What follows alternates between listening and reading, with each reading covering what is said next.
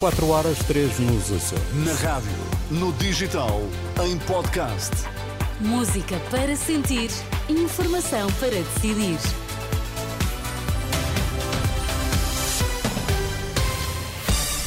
Notícias na Renascença destaques a esta hora. Boa noite. O líder do PS Açores acredita que Marcelo Rebelo de Sousa teve entendimento errado nas últimas eleições para a região autónoma. PSD, CDS, PP e PPM assinam hoje acordo de coligação Aliança Democrática.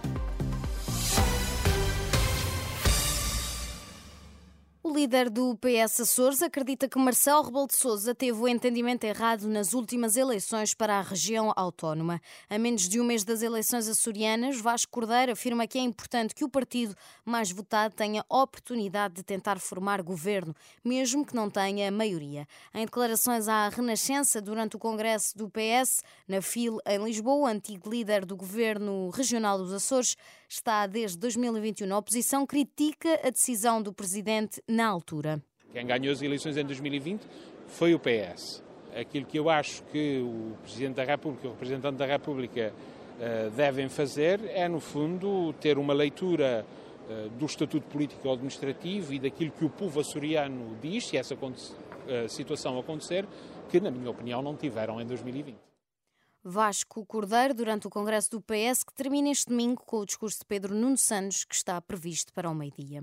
Este segundo dia de Congresso, que fica marcado pelo, pela união em torno de Pedro Nuno Santos, o novo secretário, e críticas ao Presidente da República. Francisco Assis, o Presidente do Conselho Económico e Social, deixou vários conselhos, diz que o partido deve fazer campanha pela positiva e não pelo ressentimento, e elencou os setores que precisam de soluções, um deles a educação. Qualquer pessoa hoje percebe que há uma enorme frustração no interior das escolas portuguesas, que os professores se sentem altamente desmotivados e que é essencial que o Partido Socialista responda a essa inquietação dos professores, até porque os professores são essenciais no processo de afirmação de uma sociedade diferente, de uma sociedade mais livre, de uma sociedade mais justa. Francisco Assis também se mostrou preocupado com o setor da saúde. Diz que, apesar do aumento no apoio financeiro do SNS, a situação não melhora e, por isso, pede um esforço para que seja feita uma mudança estrutural no sistema. PSD, CDS, PP e PPM assinam hoje o acordo de coligação Aliança Democrática numa cerimónia na Alfândega do Porto, em que também vai discursar um representante dos independentes que deverão integrar as listas conjuntas às legislativas. No texto do acordo divulgado este sábado, destaca-se a experiência de governo da Aliança Democrática no passado, uma mais-valia que não existe noutros setores políticos.